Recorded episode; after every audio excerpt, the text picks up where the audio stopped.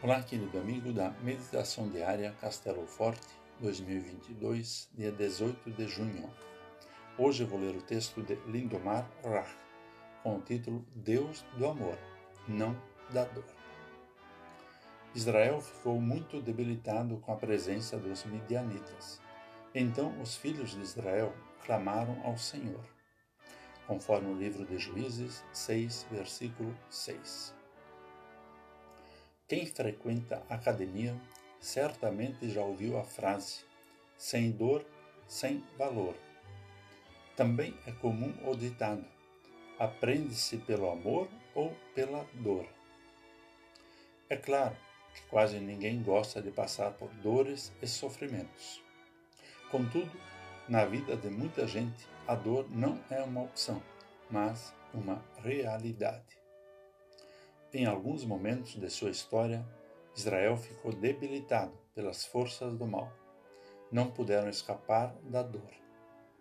Nas narrativas de juízes, os midianitas eram seus inimigos implacáveis. Destruíam suas plantações, matavam seus animais e levavam tudo que o povo juntava com esforço e sacrifício. O texto diz que o povo de Israel havia pecado contra o Senhor, e ele deixou os midianitas dominá-los. Portanto, dores e infortúnios acompanharam a história desse povo, especialmente quando desobedeciam à vontade de Deus. Diante da dor, o povo clama a Deus, ora. Deus ouve.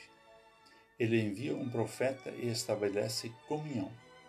Um povo debilitado não deixa Deus feliz e tranquilo. Ao contrário, Deus quer agir, aliviar suas cargas.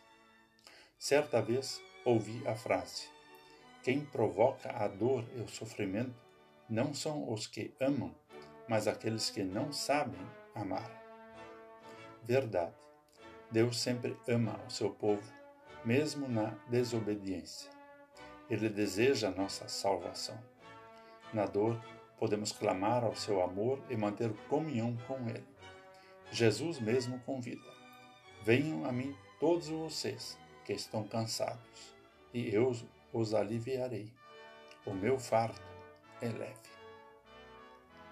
Vamos orar. Deus amado, neste mundo experimentamos dores. Afastados de ti, somos vencidos pelo cansaço em nossa fraqueza, clamamos a Ti, Senhor. Dá-nos força e fé. Permite-nos sentir Tua mão que torna leve nossos fardos. Por Cristo, nosso Salvador. Amém. Aqui foi Vigan Decker Júnior com a mensagem do dia.